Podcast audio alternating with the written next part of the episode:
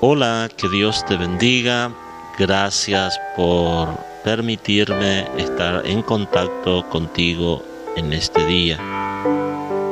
Hoy quiero meditar contigo acerca de este tema, calculando antes de edificar. En el libro de San Lucas capítulo 14 versículo 28 dice, porque ¿quién de vosotros queriendo edificar una torre no se sienta primero y calcula los gastos a ver si tiene lo que necesita para acabarla? Es importante nosotros entender que cualquier proyecto, construcción, una nueva empresa, una nueva iglesia, para empezarla necesitamos un cálculo inteligente, matemático y quizá otras cosas más para poder terminar el proyecto. Y calcular requiere planes.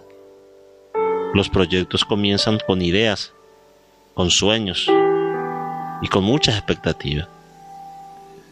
Dijo Guillermo Carey, emprended grandes cosas para Dios y esperad de Dios grandes cosas. Cuenta la historia que John Rockefeller Sr que bajo su presupuesto tenía contratado a un hombre que su función era solamente darle ideas a él.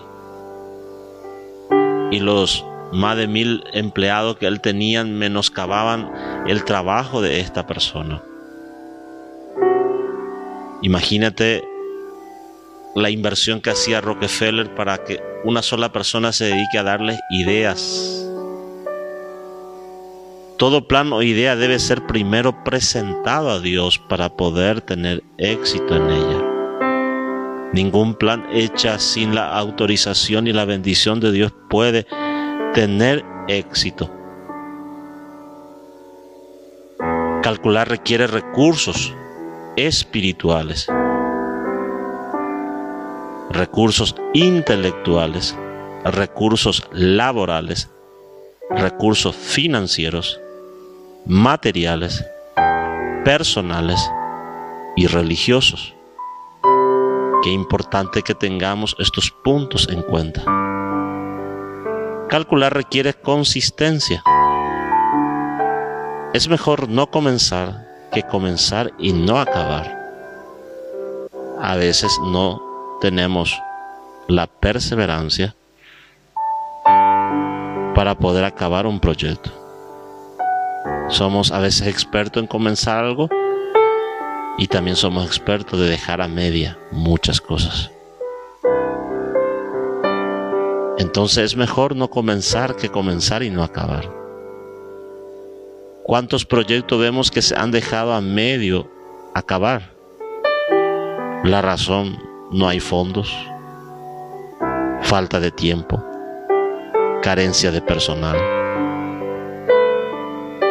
son muchas las torres que nos hemos propuesto edificar y solo tenemos de ellas los cimientos en la actualidad. ¿Por qué?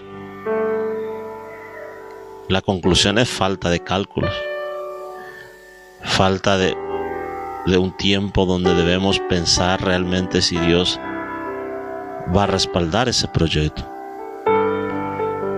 que esto pueda llevarnos a meditar profundamente en estas cosas. Le decimos al Señor, hoy, te pido Señor que nos dirija en todos los planes que tengamos para edificar alguna torre, algún proyecto, algún desafío nuevo. Déjanos ver los por qué y los para qué de cualquier proyecto que queramos comenzar. Amén, Señor. Que Dios te bendiga. Nos vemos la próxima.